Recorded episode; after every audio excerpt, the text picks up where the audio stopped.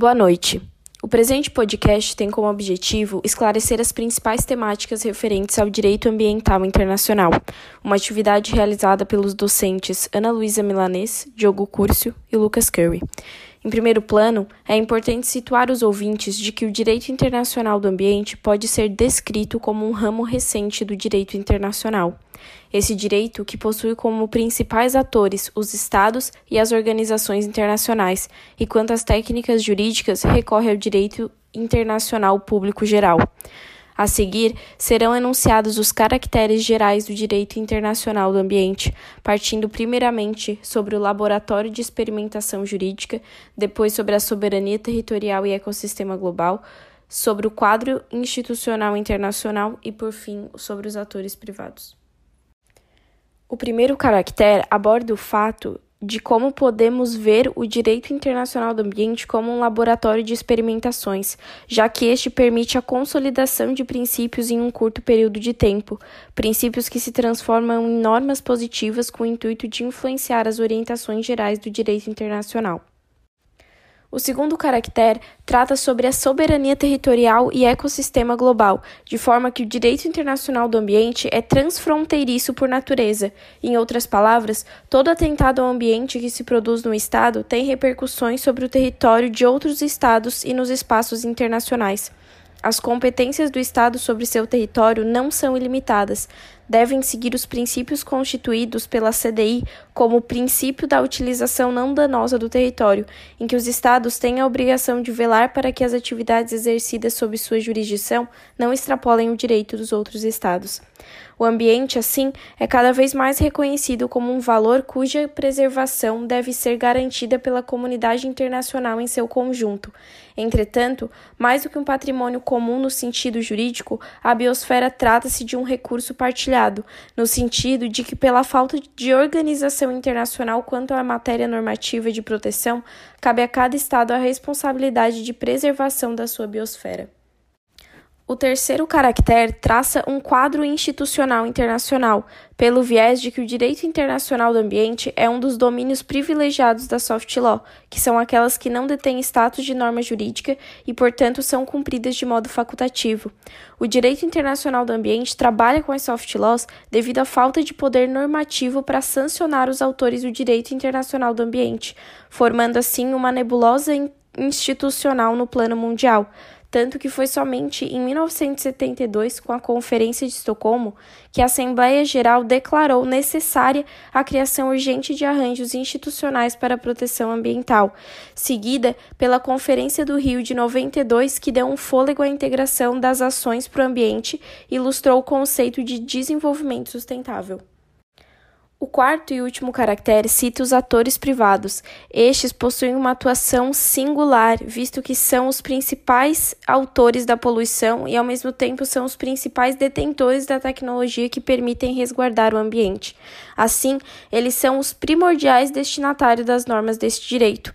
Outros atores privados a serem citados, agora no papel de defensores do ambiente, são as ONGs, que são organizações privadas que ajudam o desenvolvimento sustentável nos países emergentes e, ao mesmo tempo, são grupos de pressão que defendem os valores ecológicos. Por fim, sabendo que os problemas ambientais trazem problemáticas para a comunidade como um todo, exige-se uma participação da sociedade civil no controle e na preservação, como ficou decidido pela Convenção de Aarhus de 1998, a participação do público no processo decisório em matéria de ambiente.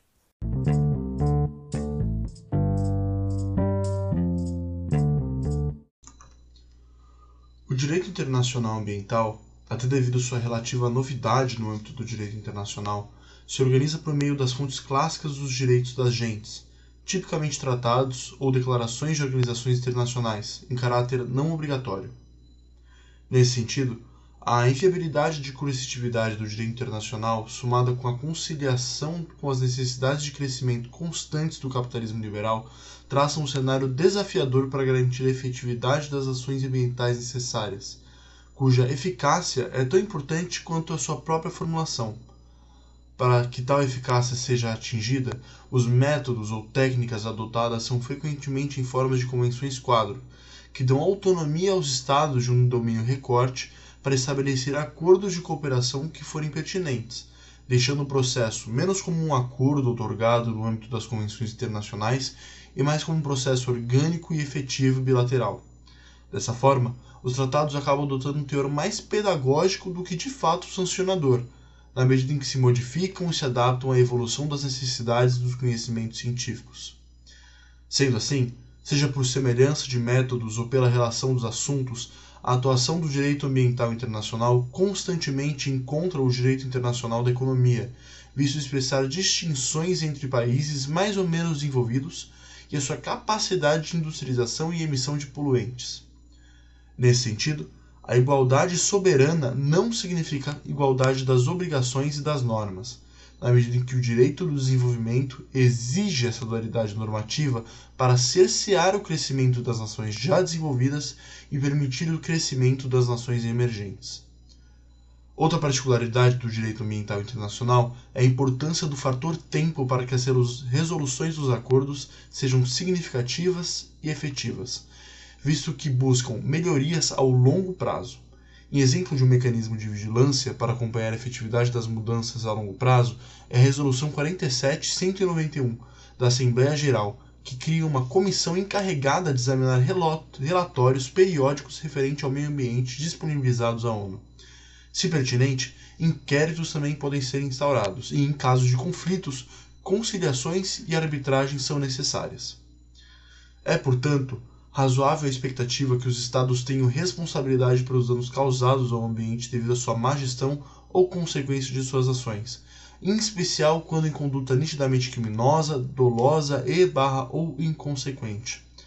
É razoável esperar a aplicabilidade do princípio poluidor-pagador, por exemplo, segundo o qual o operador de uma atividade perigosa que cause dano ao ambiente deve reparar as consequências desta.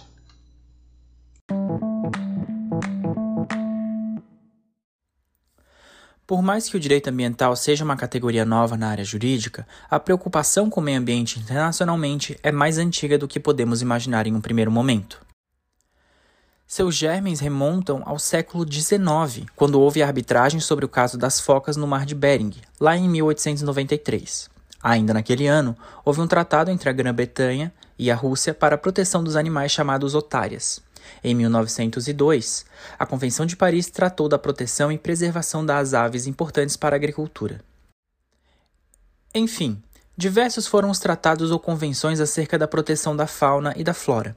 Indiscutivelmente, eles forneceram os alicerces para que hoje pudéssemos ter uma preocupação generalizada com o meio ambiente e a necessária preservação deste pelo direito internacional.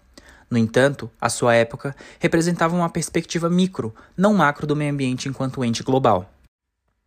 Foi somente a partir de 1972, com a Conferência das Nações Unidas sobre o Meio Ambiente em Estocolmo, mais conhecida como Conferência de Estocolmo, que o tópico tomou proporções globais e centralizadas. Este é considerado o marco inicial para o desenvolvimento de um direito ambiental normativo e doutrinário, como resultado, tivemos 109 recomendações destinadas à construção de um plano de ação, declarações de comportamento e 26 princípios. Princípios esses que constituem terreno de formação das bases do direito internacional do meio ambiente. Em 1992, ocorreu a Rio 92 ou Eco 92. Quantitativamente, tivemos a assinatura de duas convenções sobre assuntos importantes: mudanças climáticas e diversidade biológica, e três outros instrumentos: a Declaração do Rio, a Agenda 21 e a Declaração de Princípios sobre as Florestas. Qualitativamente, deixou a desejar, uma vez que os instrumentos eram desprovidos de obrigatoriedade, estabelecendo metas abertas e pouco vinculativas entre os países para de fato aplicarem alguma sanção ou forma mais efetiva de controle diante da falta de ação ou degradação ambiental. Apesar disso, sedimenta a globalização do direito ambiental internacional na medida que se sustenta por três pilares: o desenvolvimento sustentável, conceito estabelecido visando conciliar o desenvolvimento econômico dos países, aliado à preservação do ambiente às gerações futuras, a satisfação equitativa das necessidades das gerações presentes, que estabelece que as necessidades de gerações atuais não devem comprometer o bem-estar e saúde de gerações futuras, e futuras responsabilidades comuns, mas diferenciadas, levando em conta a desigualdade dos países. 2002 foi o ano da Rio Mais 10, sediada em Joanesburgo. A intenção era discutir o que havia sido realizado até o momento e renovar o compromisso firmado entre os países.